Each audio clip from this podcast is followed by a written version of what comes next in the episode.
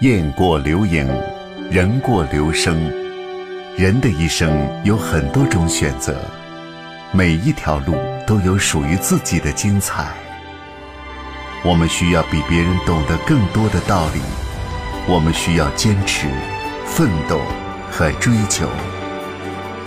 纸鸢之声，用声音展示多彩的世界，用信念引领心中的梦想。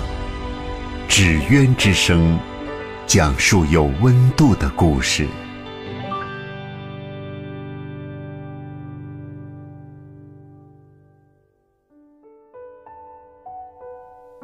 听众朋友，大家好，欢迎大家来到纸鸢之声节目，我是世杰。在南通大学，创业之中有许多有经营和管理头脑的小伙子。去年从南通大学商学院工商管理专业毕业的沈建祥，就是其中之一。他的创业方向就是水果零售业。要干，首先得积累经验。为此，沈建祥利用暑假的时间，专程前往长三角地区交易规模最大的果品集散中心——浙江嘉兴水果市场，利用实习机会去学经验。二零一二年下半年，沈建祥与两个小伙伴开始做起了水果团购的生意。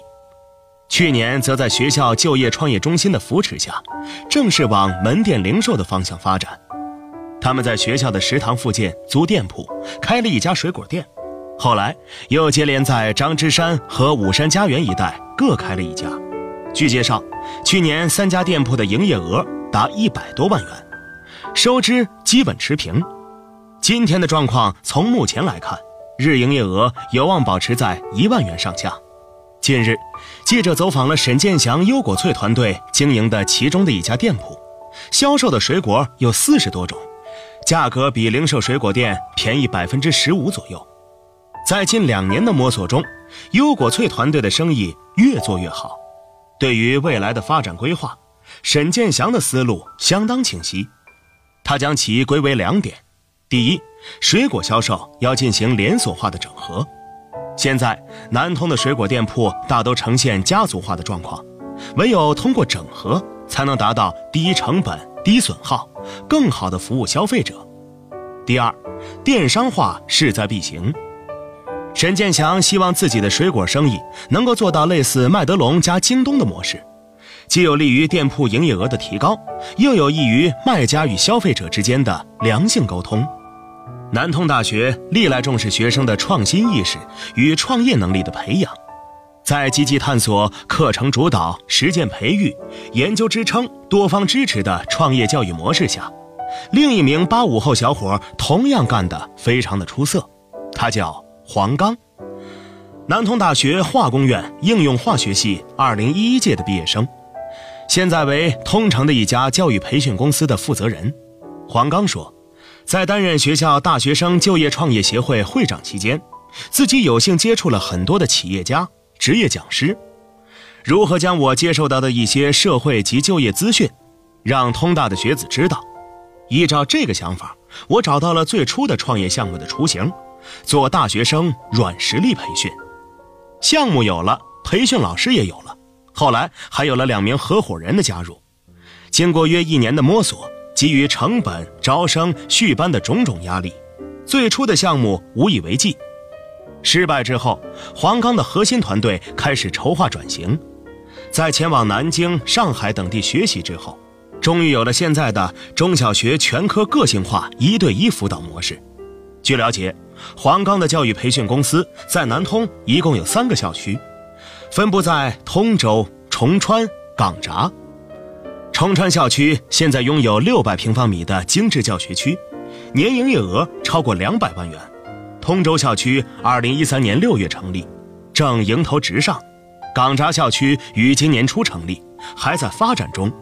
三个校区预计今年的总营业额将突破四百万元。好了，各位，接下来请欣赏微广播剧《珠光宝气》第二集。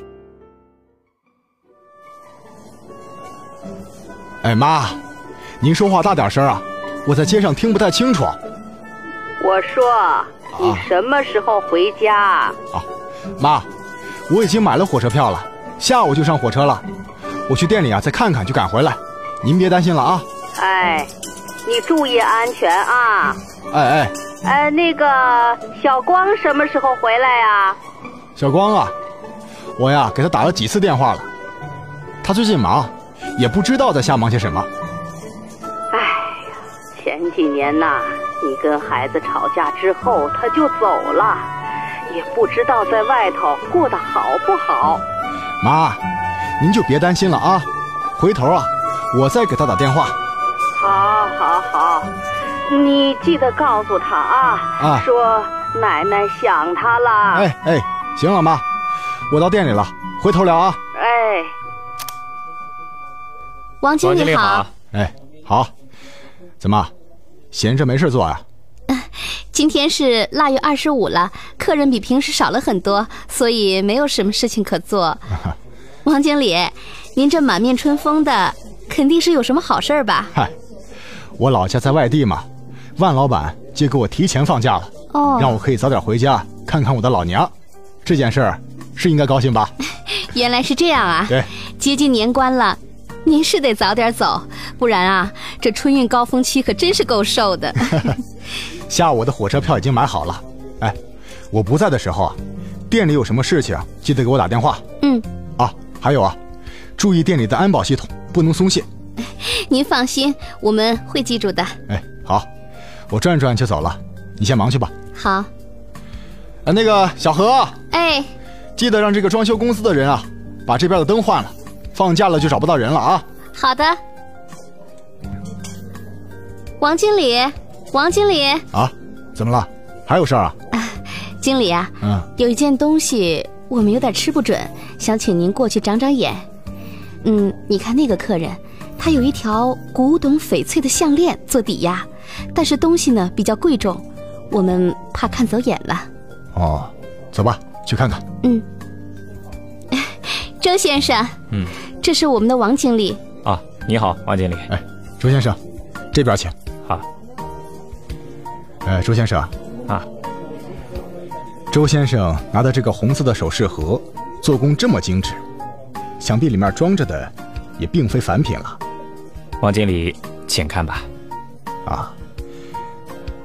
这，这是白金托底的翡翠项链。嗯，能够把几十块指甲盖大小的翡翠镶嵌成这样的翡翠项链，这工艺哎可真是太高超了。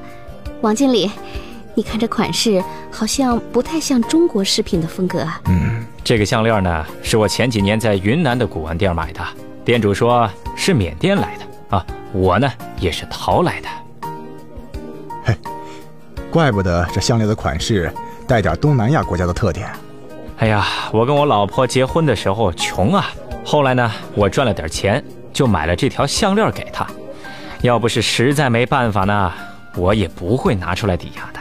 嗯，我看看啊。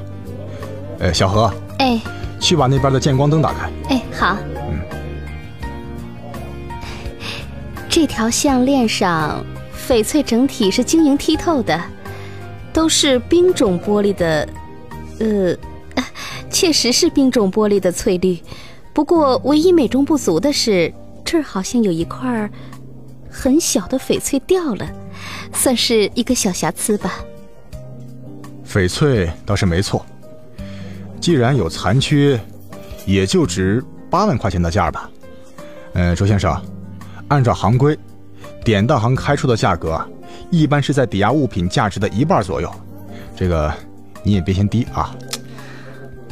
八万不行，我是要拿着这笔钱给工人们发工资的啊！我去年接了个工程，谁知道呢？这完工之后，工程款一直讨不到。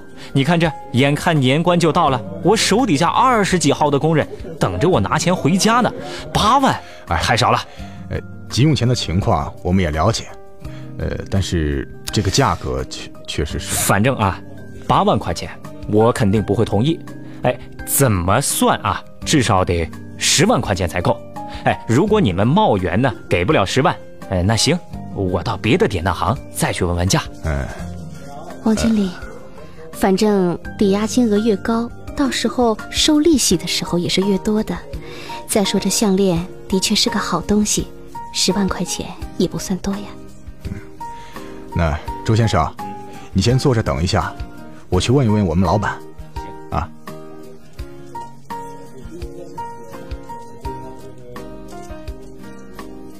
喂，老王啊，哎哎，怎么着？到家了吧？嗨，没有，万老板，我现在还在店里面。哟，这边有个客人呢，带了一串缅甸产的翡翠项链来抵押，要价十万。我觉得这个金额比较大，所以打电话跟您商量商量。哦，翡翠，嗯嗯，成色怎么样？呃，成色非常不错，那条项链的做工也非常的精细。行，既然你看准了，那就这个价收了吧。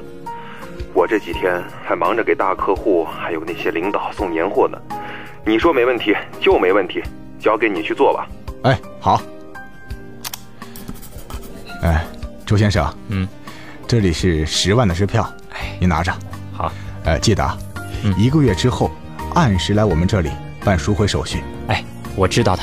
嗯，也真是谢谢你了，王经理。哎没有，遇到这样的珍品，我们也算是开了眼界了。哎，那行，那我先走了啊，王经理。哎，周先生慢走啊。哎慢走。嗯小何，嗯，你看着点店里的事情，我去把项链锁进保险柜里。完了呀，我得赶去火车站，有事记得电话联系我。嗯，好的。哎，王经理，你儿子还是没有什么消息吗？哎，这孩子，工作不停的换，神神秘秘的，不知道在干些什么。但过年可能还是得回家吧。要是你家小少爷跟你一样有着鉴宝的好手艺的话，就可以帮您了。算了吧，年轻人呢，沉不住气，容易栽跟头。好，我走了。好，那您注意安全。嗯。哎呀，才回来一个月，这怎么又要走了？嗨，妈，等我再拼两年，就在城里面买一套大一点的房子，然后接你了来城里住。嗯买房子什么的呀，倒是次要的。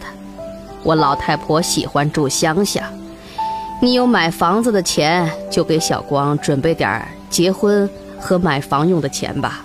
您就别说他了，这孩子真的让我不省心。大过年的就打了一个电话回来，说手头工作还没有忙完，也不肯回家。你也别说他了，你还不是天天忙的，连个面儿我都看不见。再说了，小光小的时候跟你还是挺亲近的。自从你跟明芳离婚之后，他跟着明芳生活。哎，这孩子呀、大学毕业之后也不知道在干些什么。明芳说他是三天两头的换工作，我一直想和他找机会坐下来谈一谈，但是啊，又不能总打电话给他问这问那，怕他嫌我烦。哎呀，你也别怪小光，这孩子从小受你的影响，你当初啊就是不该为了学什么手艺的事儿跟他吵架。你看看现在，妈，这孩子心浮气躁，做我们这行怎么能行呢？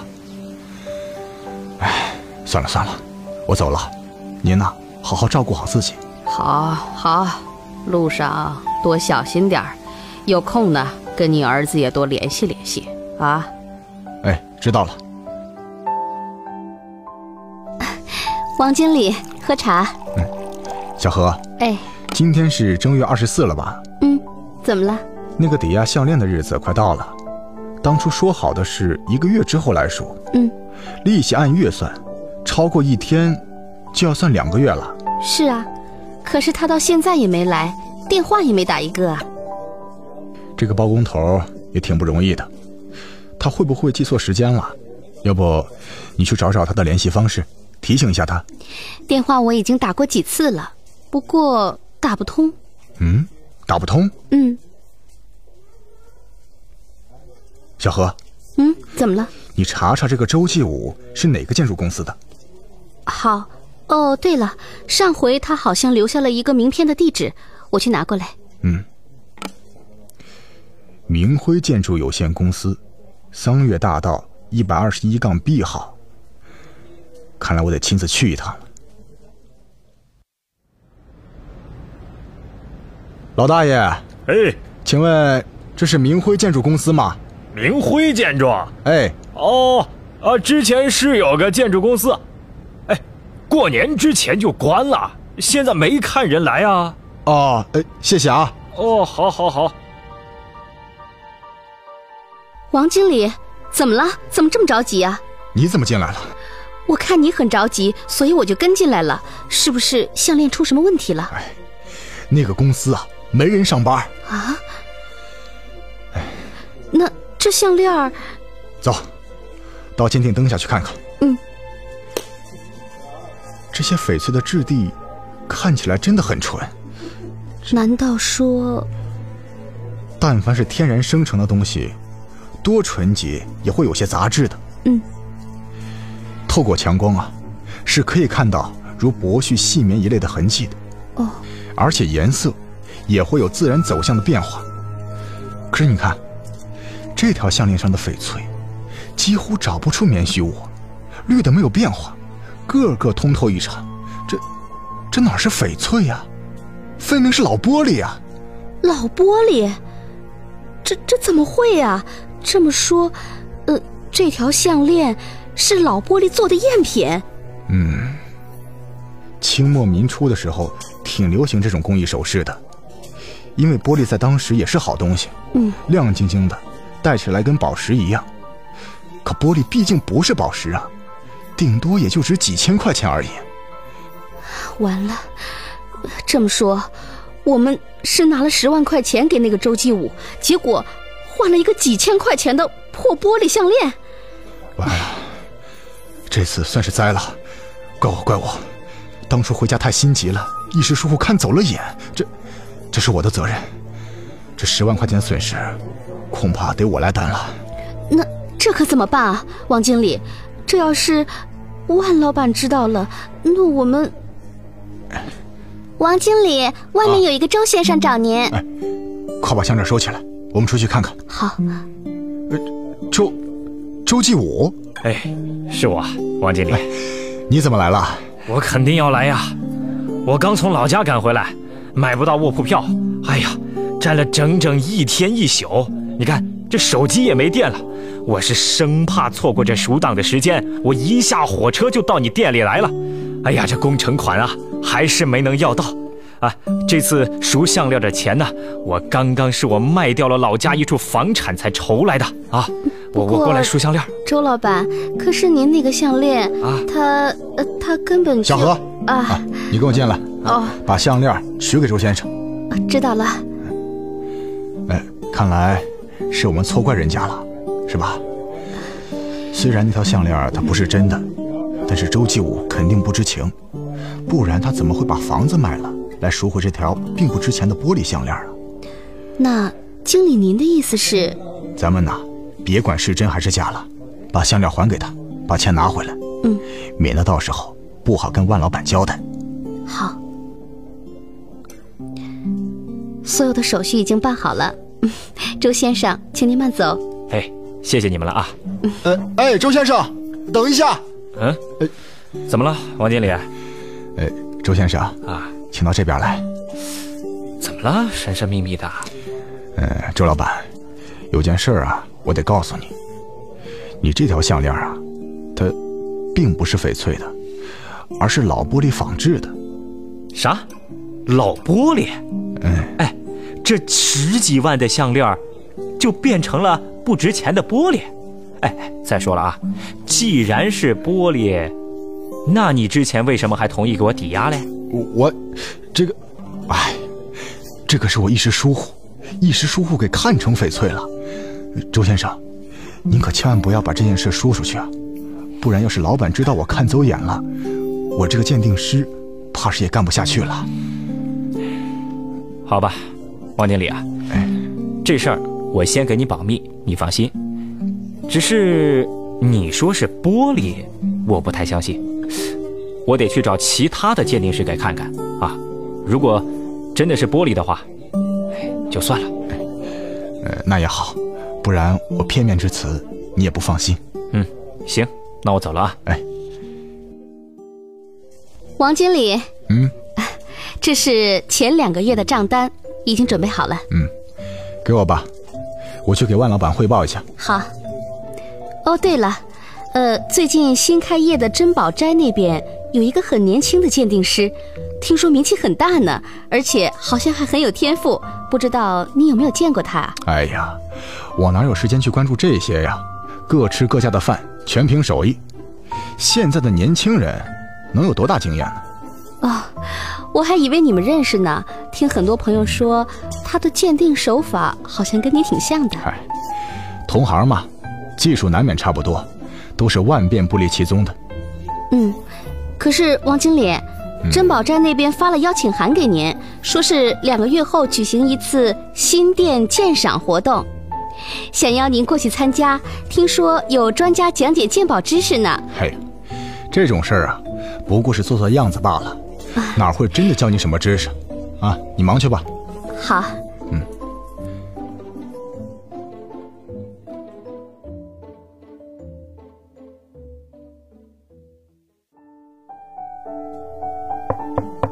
请进。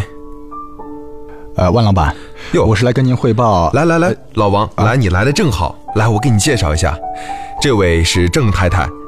哦，郑太太好。你好，早听闻王炳王大鉴定师是本市赫赫有名的珠宝专家，今天难得见面呀。郑太太说笑了，我不过是混口饭吃。哎。这珠宝一类是最难分辨的了，可是到了你王大专家这里，真品还是赝品，一眼就能看出来，用不着谦虚。嗨，我不过是这些年呢，积累了一点经验罢了。行了，别谦虚了，你们这些呀，都是看家本领，跟经验似乎也没有多大关系。有的人钻研这个透彻，年纪小也能干得很出色。就比如那个新开张的珍宝斋，有个很年轻的小伙子。那名气都传到我这里来了，丝毫不亚于你这位老专家呢。哎，自古嘛，长江后浪推前浪，人才辈出。嗯，哎呦，你这样说来，这后浪跟你这位前浪眉眼之间还挺像的，该不会是你安插的托吧？哎，哎，郑太太又开玩笑了，我怎么会安插托呢？我也是开个玩笑嘛，不过我今天倒是带了一件东西来，刚刚已经给万老板看过了。嗯，现在烦请你过一下眼，看看是不是真品。嗯，郑太太带来的东西肯定都是真品，拿来我欣赏一下吧。你看，这翡翠项链。是啊，老王，这翡翠项链不错吧？嗯，成色可是极品啊。这，郑太太，你是怎么？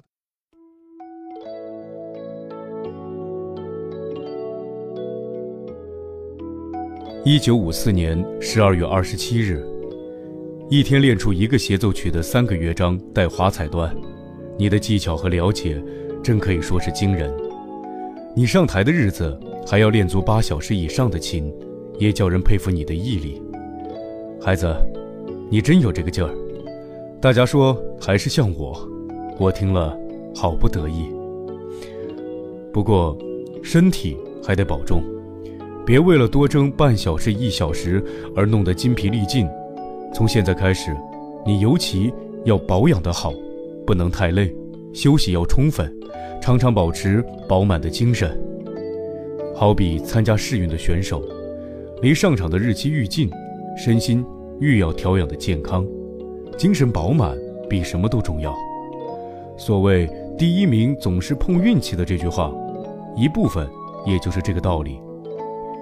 目前，你的比赛节目既然差不多了，技巧踏板也解决了，那就更不必过分的拖累身子。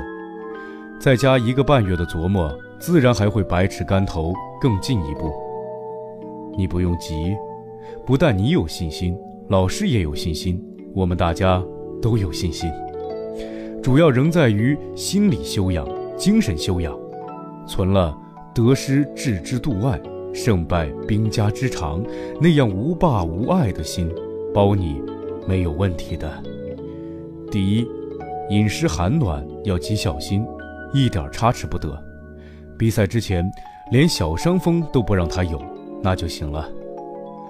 到波兰五个月，有这样的进步，恐怕你自己也有些出乎意料吧？李先生今年一月初说你因日渐成熟而有所进步，真对。伯龙斯丹过去那样的赏识你，也大有先见之明。还是我做父亲的比谁都保留。其实我也是做最坏的打算，抱最高的希望。我是你的舵工，责任最重大。从你小时候起，我都怕好话把你给宠坏了。现在，你到了这个地步，样样自己都把握得住，我当然不再顾忌。我要跟你说，我真高兴，真骄傲。中国人气质，中国人灵魂，在你身上和我一样强，我也大为高兴。各位听众朋友，《纸鸢之声》由节目制作中心制作，我是世杰，咱们明晚再见。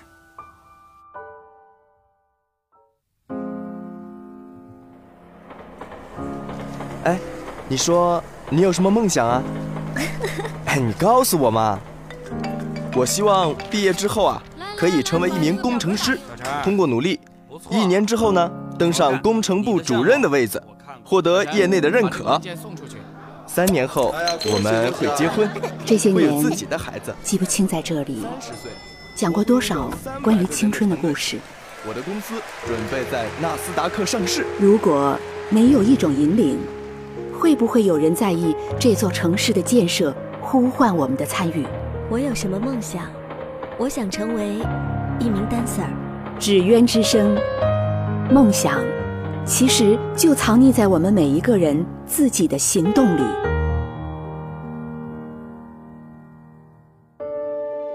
国无德不兴，人无德不立，家无训不昌。以一家之训，聚点滴真言。家训真言。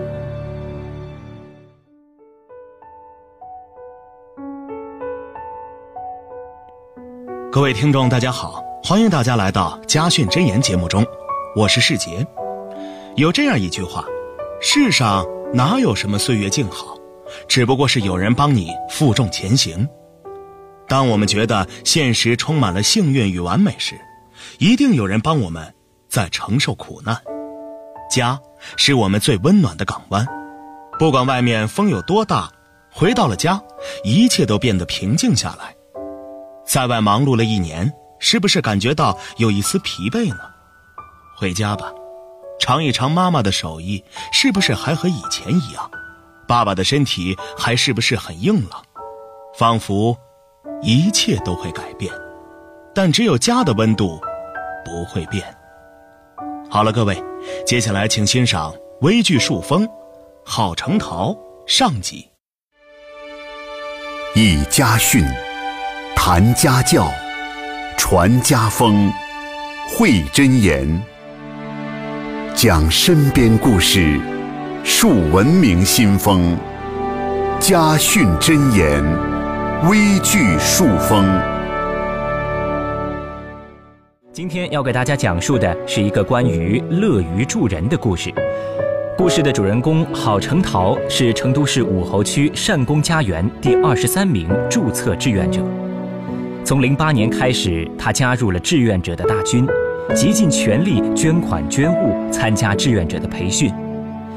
多年以来，他组织志愿者募捐衣物、书籍、学习和生活用品，自费的雇车送到南充、广安、甘孜和阿坝等地，发给贫困的学生。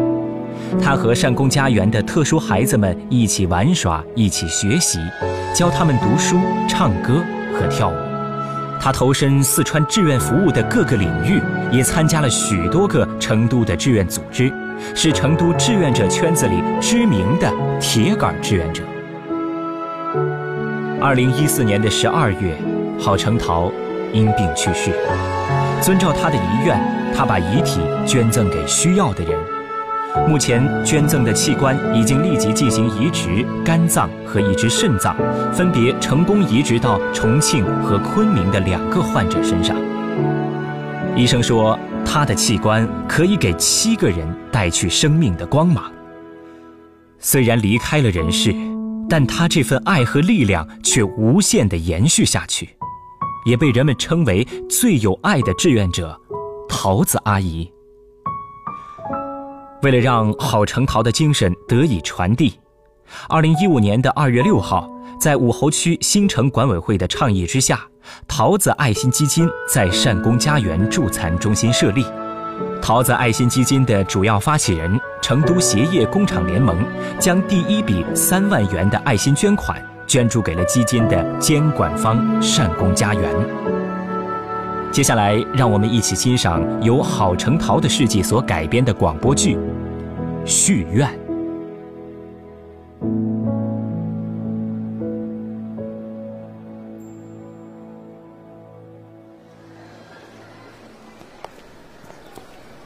桃子姐，哎，这个事儿你真不跟大哥商量一下呀？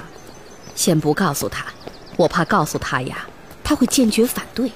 可是捐献遗体这么大的事儿，他早晚有一天会发现的，那个时候他会生气吧？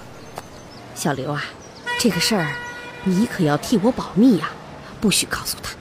放心吧，桃子姐，我肯定保守秘密。那就好，以后啊，当有一天。实在瞒不住了，咱们再跟他解释。嗯，好，走吧，咱们还得去看看小佳润呢。那孩子呀，真是可怜呐，才九岁就患了血癌。是啊，真的太可怜了。咱们走，嗯，走吧。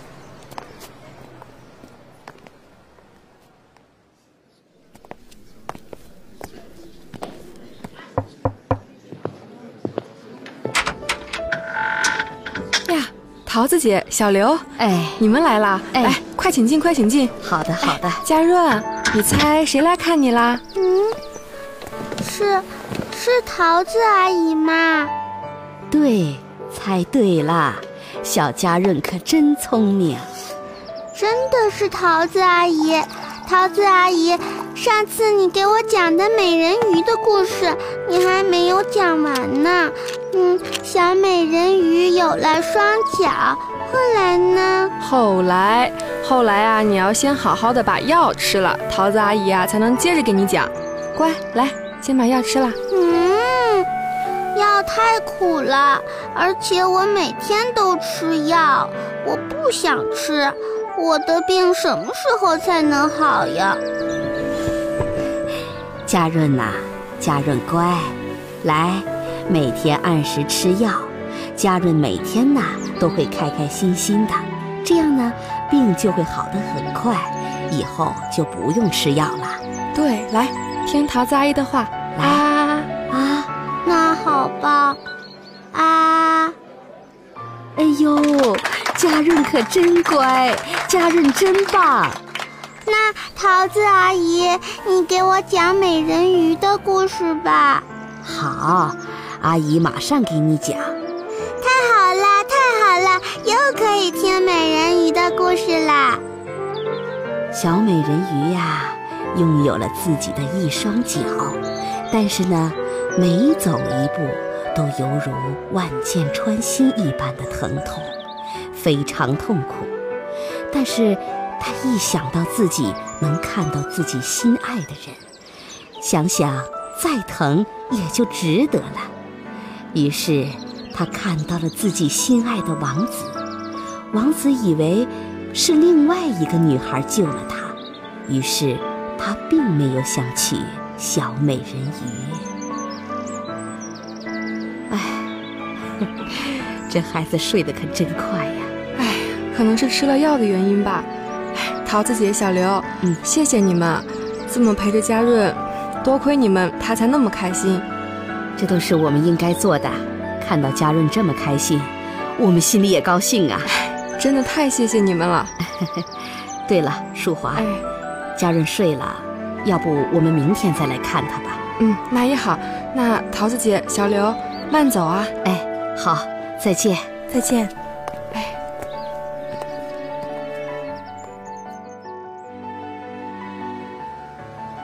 小刘啊，我得回家了。你大哥在家等着我，中午回去晚了，可是又要说我忽略家庭了，他呀会吃醋的。大哥还真的是挺紧张您的，那桃子姐就再见啦。哎，再见。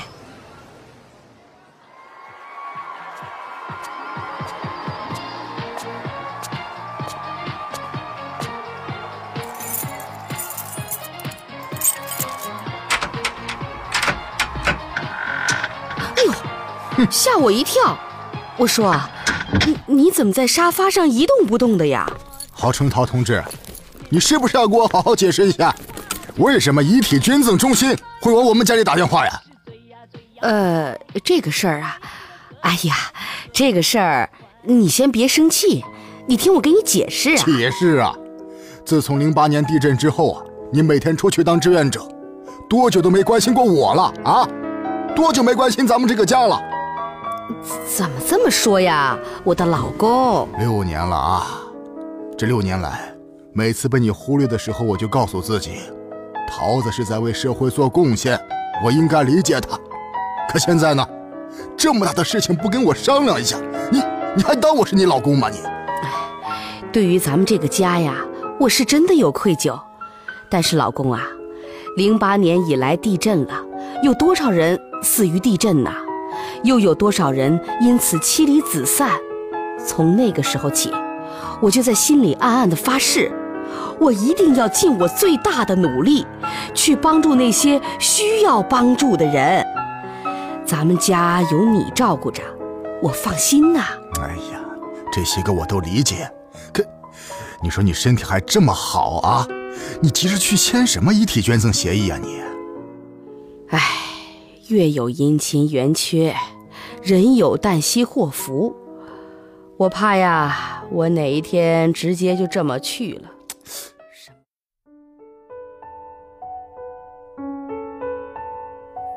好的，各位，听完了这个故事，我还想再给大家讲一个小故事。这个故事也是和家有关的，讲的是一个治家有方的故事。民国时期，汉口有个姓邹的老板，原先是开理发铺的，后来这生意啊是越做越大。不知从何处学来的治洋火的秘方，这洋火就是火柴，搁以往啊那都是舶来品。自打邹老板开起了洋火厂，眨巴眼的功夫啊就发了家。可是没过几年，治洋火的秘方泄露出去，后来别家做的洋火比邹老板的还好，一帮人正琢磨着怎么应变呢，邹老板却不听劝，将洋火厂关门大吉了。洋火厂没了之后，有三个人不好打发，他们都是邹老板的徒弟，一日为师，终身为父。邹老板也真的是把他们当家人一般看待。但一晃大半个月过去了，饭后收拾碗筷的活自然有几个徒弟轮流来干。可是有一天呢，老大被邹老板派去杂货铺，干的是有声有色，其他的两个徒弟便开始小心翼翼起来。生怕言行上有点什么闪失。这一天，邹老板对老三好，要老三当邹家的管家。但是这个时候，老二还在一旁候着呢。只见他嘴唇不停地动着，一副欲言又止的样子。邹老板皱着眉头，奇怪地问：“哎，怎么了，老二？好像有心事的样子呀？”老二憋了半天，终于憋出一句石破天惊的话来。师傅，老老三不能当邹家的管家，他他心术不正。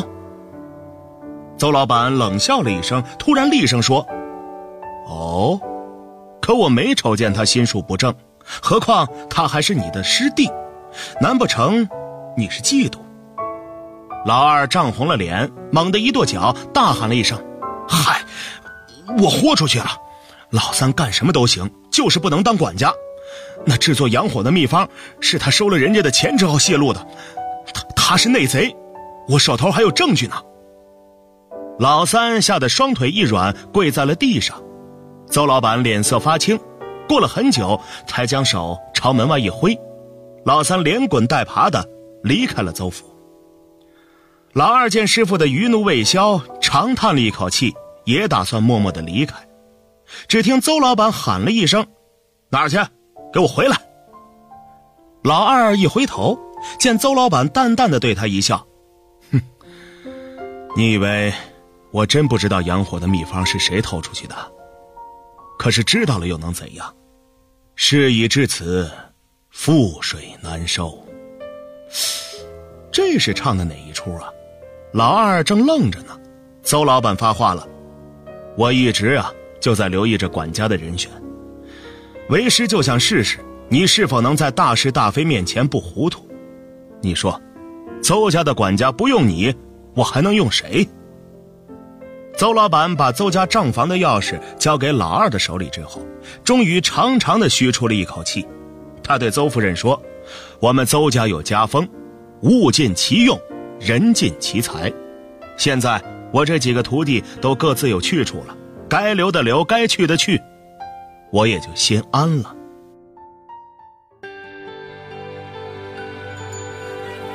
当清晨的第一缕阳光洒满整座城市。浣花溪的流水从喧嚣中流过，雾霭中的草堂，杯盏里的弄香，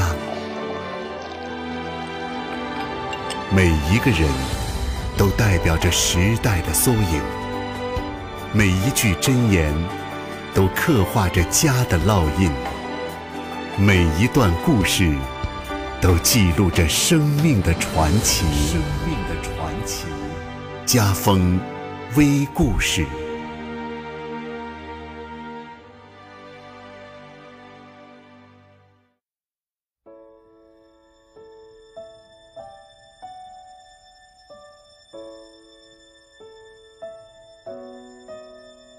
上回啊，我们说到父子两人背书免票，两个人来到了免票通道排队等着背书呢。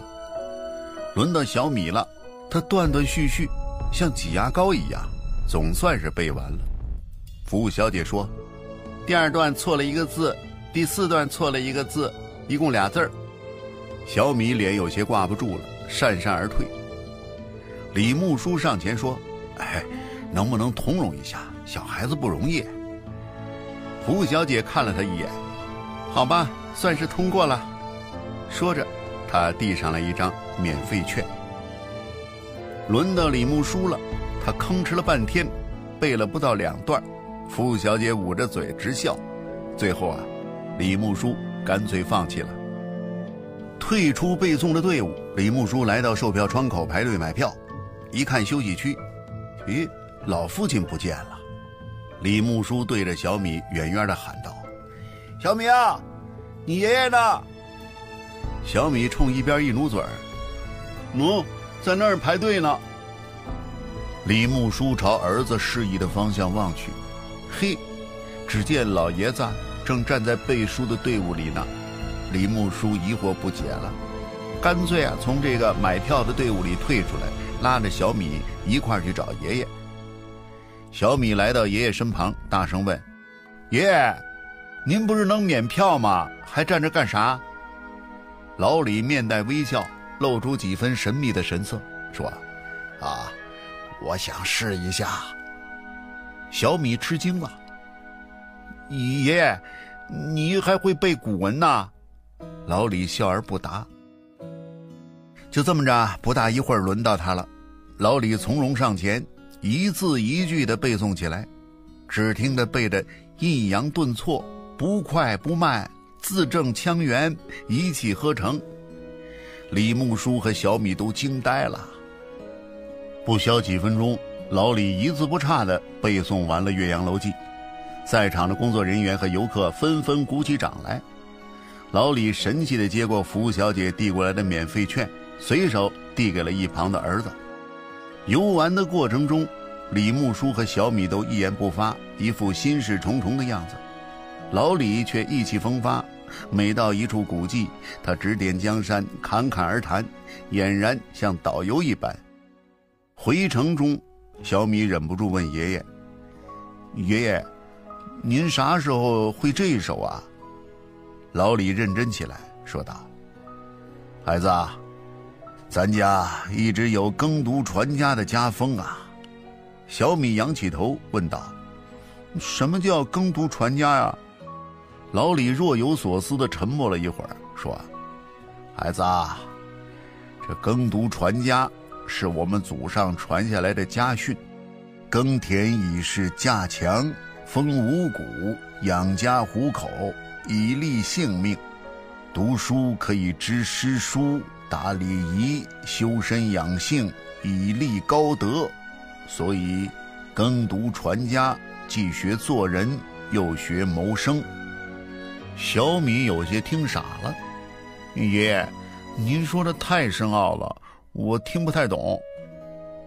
老李呵呵笑了，抬眼看了一下李木书：“你还小，你爸爸懂。”小米说：“我爸懂，他背书还不如我呢。”老李说：“你可知道你爸为啥叫木叔？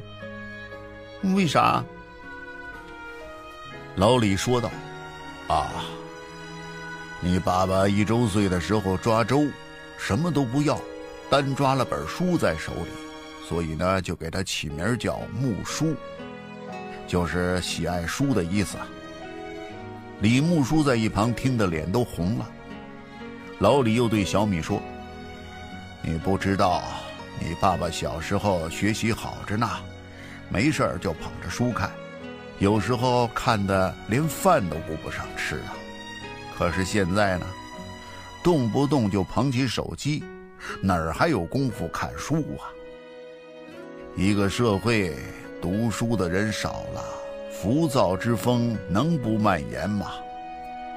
李木书和小米都听得直顾点头啊，看来这趟旅行没白来，不但看了美景，还受了教育，更重要的是。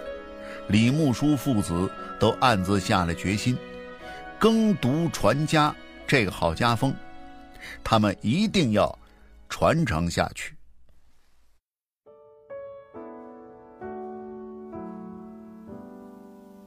老父亲的抑扬顿挫显示出了老当益壮、宝刀不老的形象。